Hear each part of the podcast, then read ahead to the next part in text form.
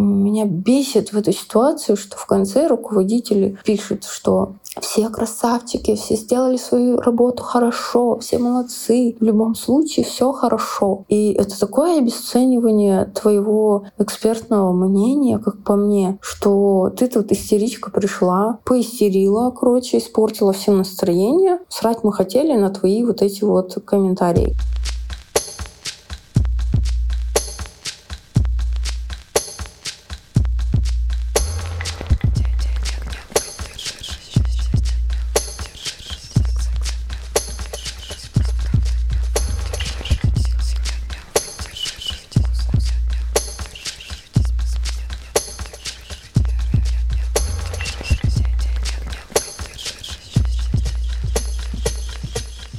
Всем привет! С вами подкаст «Но вы держитесь» и мы, Свет Шедина и... Алексей Иванов. Добрый вечер, день, утро, когда вы нас слушаете. Да, доброго времени суток, в общем, вам, дорогие слушатели. Коллеги. Вы, вы попали к нам на подкаст, э, где мы разбираем бесяки человеческие и думаем, а как на них еще можно посмотреть, с какой перспективы. И эти перспективы, Леша, надо сказать, у нас никогда не заканчиваются. Сегодня мы в эфире втроем. Леша, как молодой вовлеченный отец э, со своей дочуркой по имени Тея укачивая свой генофонд. Извините. Я, да, делилась уже с Лешей, что я чуть-чуть э, даже иногда радуюсь и даже злорадствую, когда он... Э, Злорадуешься? Да, качает э, колыбель своей рукой, потому что теперь он меня больше понимает и может проэмпатировать мои материнской части, что ребенок это все-таки непросто, и иногда даже очень непросто.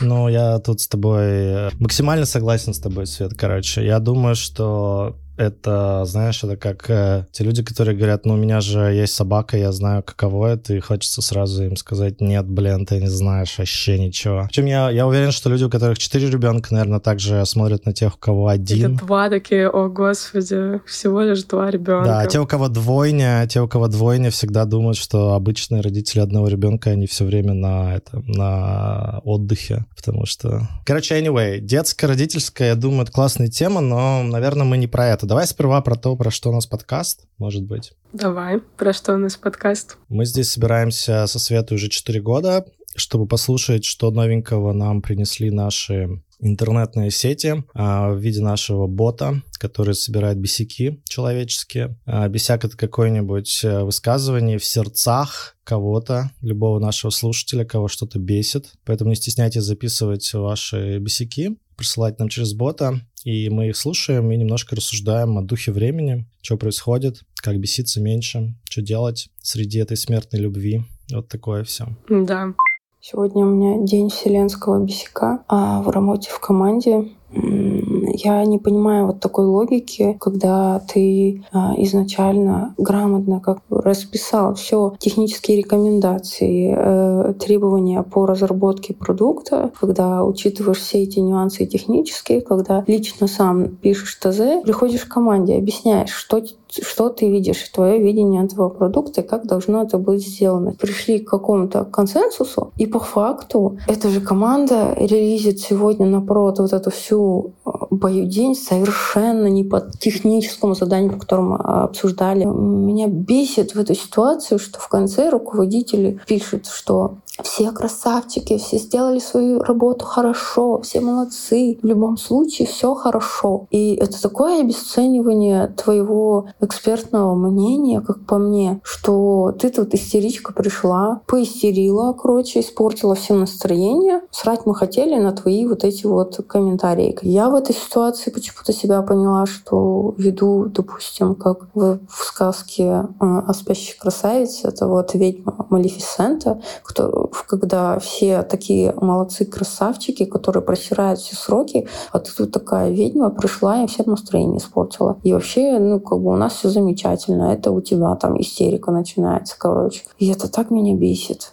Как я поняла этот бесяк? Есть некоторая командная работа, и происходит э, саботаж э, одной из участница команды, которая предлагает себе свое экспертное мнение, а ее команда, ребята по каким-то причинам его саботируют. То ли они не хотят сильно заморачиваться, то ли что-то еще. Но вот я вижу тут какое-то разделение такое наше бесящееся и ее команды, как будто бы они не как единый вот э, организм работают, а есть какое-то противопоставление. Вот мы все отдельно, и она как будто бы отдельно здесь. Мне тоже похожее слышится. Я бы еще, помимо прочего, добавил, что мне слышится, что здесь есть некоторая, ну, как сказать, бесит то, что непонятно как, но у кого-то это получается, да, то есть не то, что вот, типа, тебе все, до, до всего сделай, и как бы тебя не слушают, и все это как бы крест, наж... ну, крест такой, знаешь, типа, не, нерешаемая ситуация, скорее это то, что, ну, вот есть ситуация, но у кого-то она получается, у меня почему-то, меня почему-то посылает нафиг мои товарищи, я себя чувствую ведьмой какой-то какой-то из uh, сказки. Э, ведьма Малефисента, да. Э, зашли даже в какие-то архетипы. Мне тут э, что-то вспомнилась история моей подруги, которая сейчас эм, вот этот этап преодолела. Она хрупкая, красивая девушка, но и CPO в большой очень компании, то есть управляет большим количеством... Что она преодолела? Разработчиков. Ну, вот это вот ощущение, когда тебя никто не слушает и ничего не делает. Потому что хрупкая, красивая девушка или почему? Ну, мне кажется, тут и есть э, как будто бы какой-то был такой гендерный посыл, ага. что не воспринимают типа, всерьез. Ты дюймовочка, мы тебя не слушаем. Вот, мужики, да, ты дюймовочка, ты что-то там рассказала, но мы как-то такие а, сидим тут не знаю кто, жуки. Вопрос, как из э, дюймовочки стать белоснежкой и, и приручить семь гномов и сделать 7 так, гномов. чтобы они да, на тебя работали. That's, Пахали, да. Это good вопрос. Да, да, да. Ну, я просто смешную историю на это счет вспомнила. Как-то рассказывала, она была начинающим так, джуниор продукт менеджером и пришла в компанию, где уже там устойчивая команда разработчиков ее посылала на известные буквы. И, три. Три. Всего три. Иногда бывает на заборе, можно их прочитать. И она через там месяц-два впала уже в бездну отчаяния, думая, что никогда ее не будут воспринимать всерьез. И тут эм, уборщица говорит, ты знаешь... Уборщица? А, это прям Золушка. Это да. прям Золушка. Это да? прям как Золушка, да, реально. Это как крестная мать ей указала путь. Ты знаешь, она, они любят конфеты коровка. Это как, они это что? кто? они разработчики. А, ага. Такие, окей, что? Она говорит, ну купи там пару килограмм конфет, они там тебя типа примут. А в ну, как-то, ну, просто, типа, купи, и все, может быть, э, что-то будет. А она покупает это, пару килограмм конфет коровка, приносят. Такие они сначала смотрят, но коровка им нравится, идут, берут, и говорят, ну, знаешь, а ты не безнадежна. И с тех пор у них как будто бы начало вот эта вот э, динамика впускания ее в свой мир. То есть они пытались ее изначально как-то вытеснить, а здесь началась такая динамика, что, о, а все-таки это человек, который хочет с нами коллаборировать и говорить на нашем языке. Mm-hmm. Такое какое-то смешное проявление вдруг э, помогло ей интегрироваться в эту среду, которая ее изначально не принимала принципиально.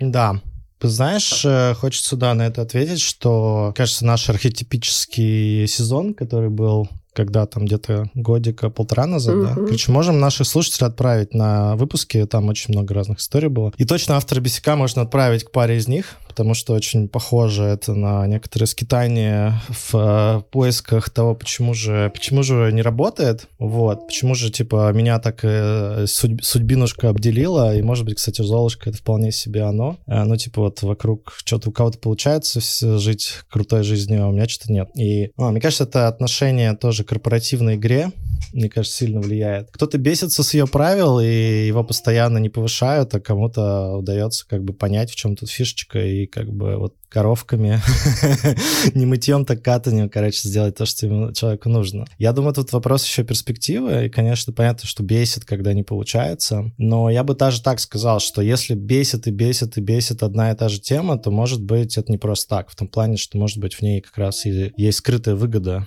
да, скрытая выгода быть э, условно бодаться все время с другими э, разработчиками или коллегами или кем-то еще. Может быть, даже это не совсем про то, что дело в них. Может быть, это регулярная какая-то обратная связь Вселенной, так сказать, с целью понять свой паттерн. А как ты думаешь, какая скрытая выгода может быть э, здесь у человека, когда, ну, вроде как действительно раздражает, как-то ты все сделал правильно, а они делают неправильно и, и еще и довольны при этом. Я думаю, я думаю, что это точно первое не скрытая выгода в виде власти, потому что, наоборот, власти так не получишь. А вот, во-вторых, я думаю, что это не скрытая выгода в виде денег, потому что деньги тоже как бы наверное, не так получаешь, да, не тем, что всем на мозг капаешь. Но, возможно, это внимание... Но вот как будто бы есть ощущение еще правильности. Раз, еще раз, может быть, да, это внимание, внимание, типа это угу. желание получать внимание, потому что каждый раз, когда с кем-то начинаешь бодаться и бороться и конфликтовать, то это как бы создает, ну, как это, знаешь, как хип-хап батл такой возникает, да, сразу, сразу что-то толпа собирается, у, там что-то кто-то с кем-то э, попкорн, знаешь, вот как, э, типа, как в кино идешь попкорн, популярным. Также люди обычно на драму, на всякие разные вот эти вот штуки смотрят. Да, я, кстати, вспоминаю, когда я там оказывалась в таких э, ситуациях. В... Почему-то в начале карьеры такое было ну и как-то принято вот это противопоставление мы и они, особенно когда взаимодействуешь э, с коллегами из какого-то другого отдела, там вот э, аналитики, знаю, какие-то еще менеджеры, и всегда вот это вот ощущение того, что ты делаешь все правильно, а они вот эти вот э, коллеги, они что-то не понимают, они как-то делают не так. Я помню, я находила какое-то утешение э, и одобрение, наверное, своего руководства о том, что вот я сделала так, как у нас uh-huh. принято в нашем отделе. И вот, значит, я хорошая девочка, а они, те, кто не принимают и дают какой-то фидбэк э, негативный, клиенты или какой-то другой отдел, они всегда ну, неправы. И вот это вот ощущение того, что я права и правильности, а, оно как будто бы застилало всегда возможность э, улучшения, возможность вообще настроить э, отношения и настроить э, обмен обратной связью потому что сразу же вот это ощущение правильности, оно куда-то уходит, и ощущение уверенности. Если как будто бы начинать этот э, фидбэк получать, э, внедрять и что-то с ними делать.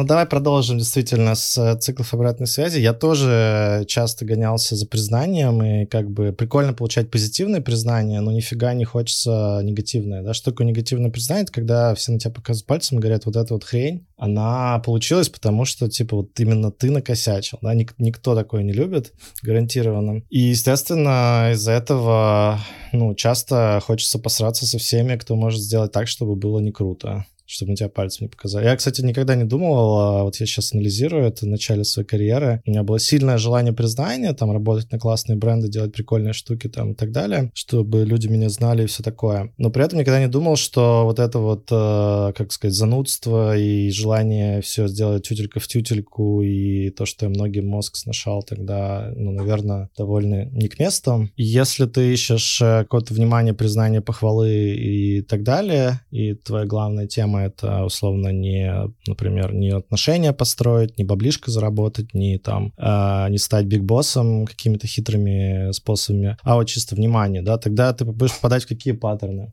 Ты будешь попадать в паттерн номер один, ты будешь попадать в паттерн того, что ты будешь очень много делать всякой хрени, которая вроде как бы, типа, много шума и мало выхлопа, по-любому. Ты будешь стараться делать так, чтобы не было такого шума, который плох для тебя.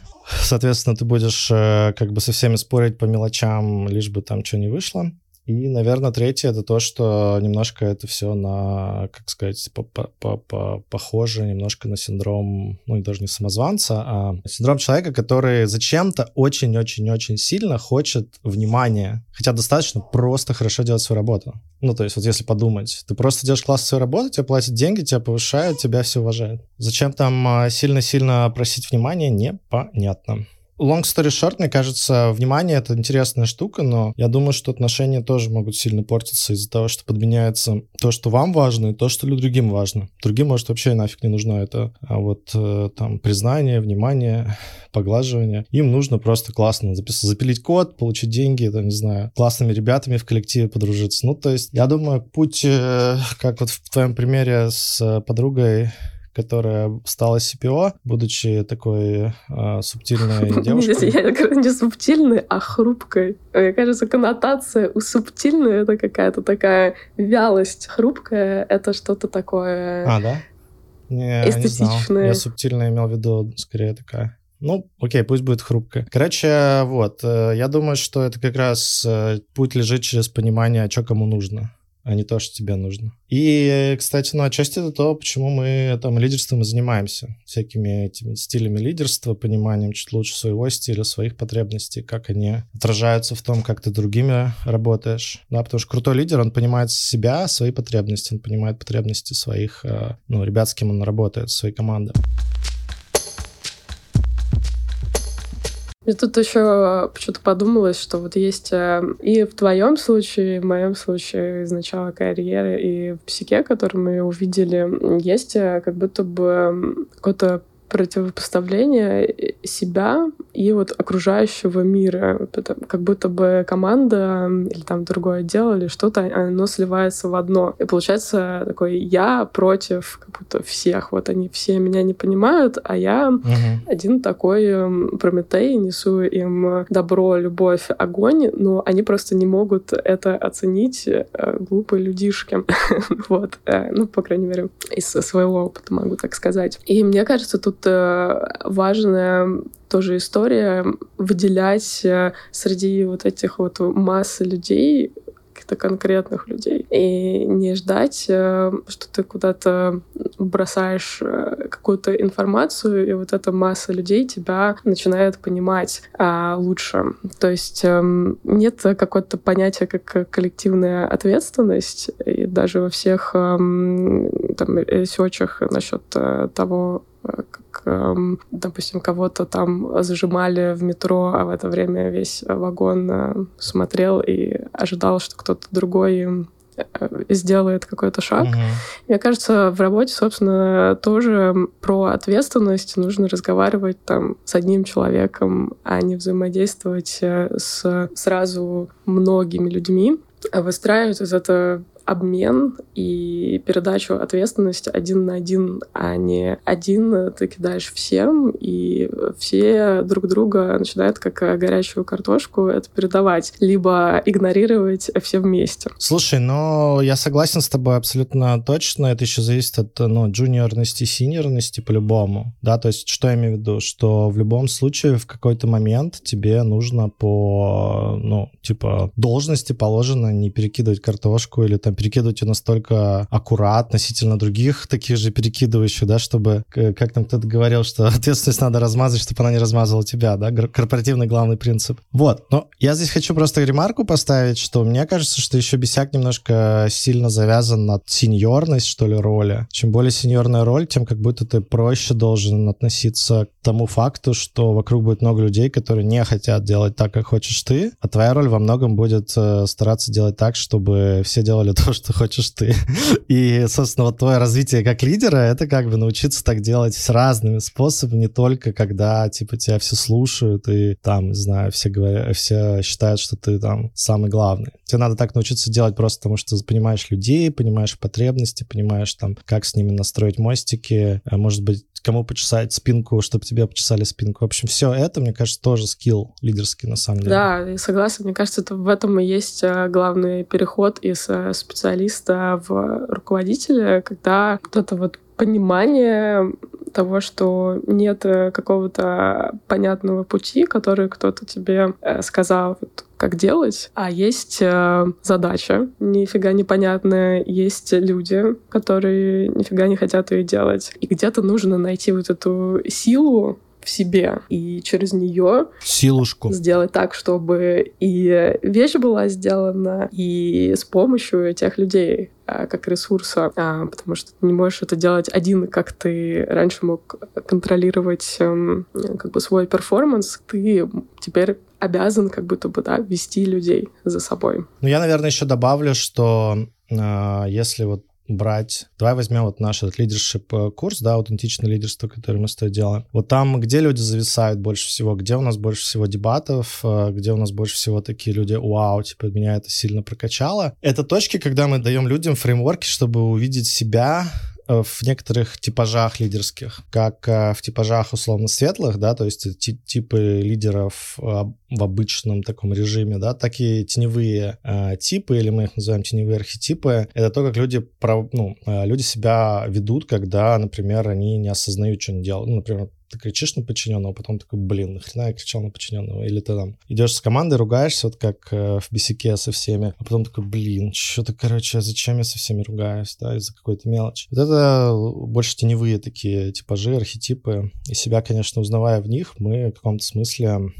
получаем рычаги того, чтобы что-то с этим делать. Угу. Да, но это как раз и какой-то ресурс, вот силы, про которую говорила, что надо где-то эту лидерскую силу себя найти. И мне кажется, теневые проявления свои, они могут быть э, как раз этим источником э, нефтерождения. Как знаешь, недавно тут в Калифорнии э, литий нашли в каких-то очень больших количествах, и теперь вся Калифорния будет в литии жить и добывать. Вот. Так, и, мне кажется, в тени можно найти что-то, что-то там не думал, да, для лидерства. Ну, кстати, любопытно про Калифорнию многострадальную, что там, типа, не только айтишники, не только нефть, не только там еще что-то, там еще и литий. литий. А Сан-Франциско, когда я, как сказать, сходил в музей того, как появился Сан-Франциско, с удивлением узнал, что он вообще начался с э, золотой лихорадки. И в 90-е, нулевые, десятые там золотая лихорадка. Короче, все переплетено, все взаимосвязано. И да, и 90-е, нулевые, десятые — это не прошлого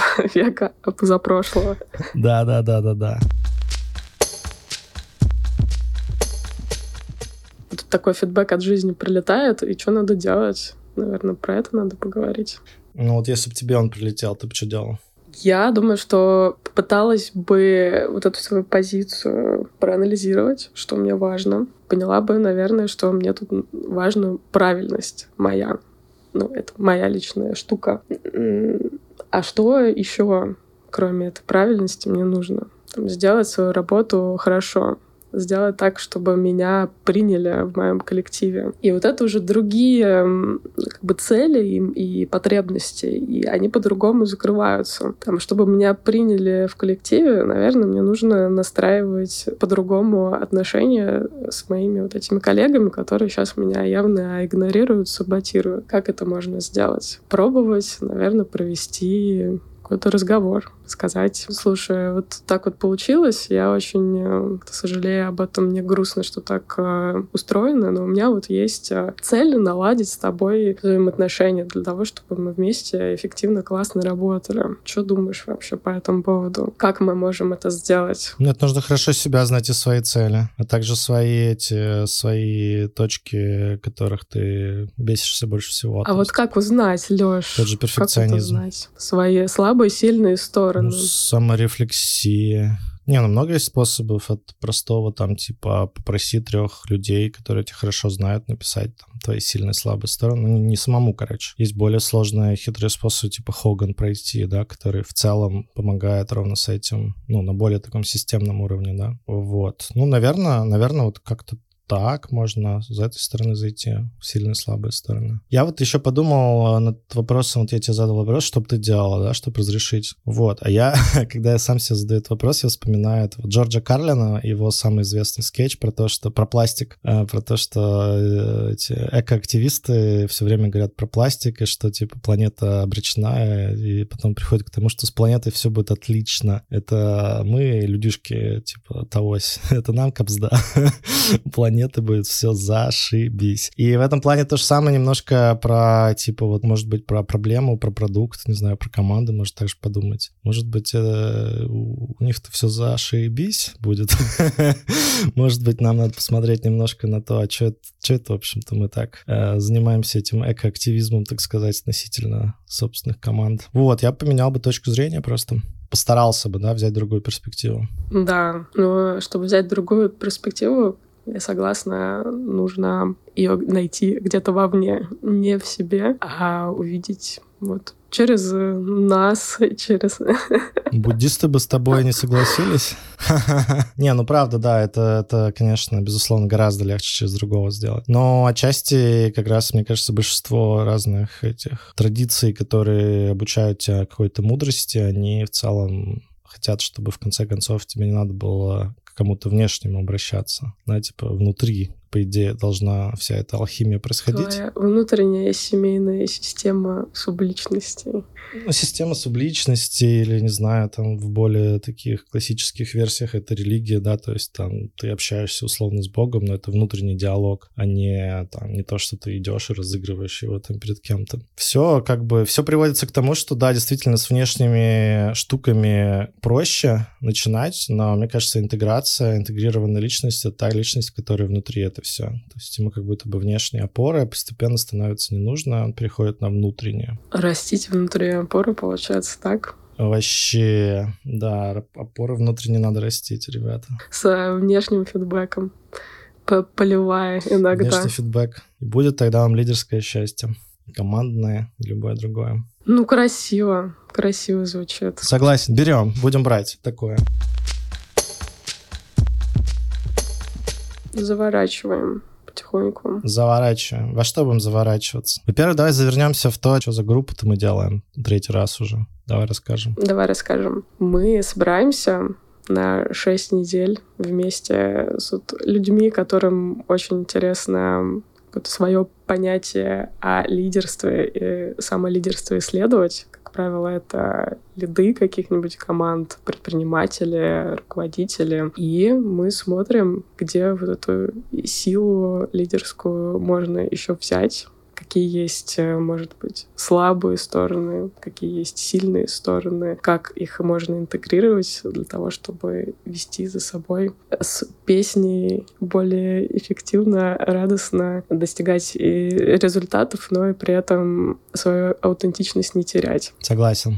Все так. Все самое основное про нашу группу лидерскую будет в шоу-ноутс, э, в заметках к этому выпуску, я думаю, довольно, довольно быстро там, прям в нативном телеграммовском интерфейсе можно понять, про что это, по пути ли нам. И если вам интересно, запрыгивайте. А стартуем мы в середине марта. Вот. А песню, песню надо выбрать, Свет. Песню надо выбрать.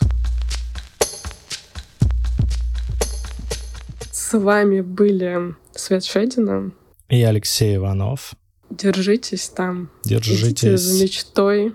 Пойте для кого? Всех. Не для, для писюх. Не для а, писюх, а для, а для, для души пойте. Для души, да. Для души, по-любому. Как по юности с дому сбежал, так с тех пор не могу сидеть. Я на месте одном и не дня, в приключения все тянет залезть. Самый непроходимый маршрут. Небо яркое скроет в дыму. Кто сказал, что я не боюсь? Я боюсь, я боюсь, но иду. Прямо за мечту. И провожать не стоит. С выводами погоди путает порой.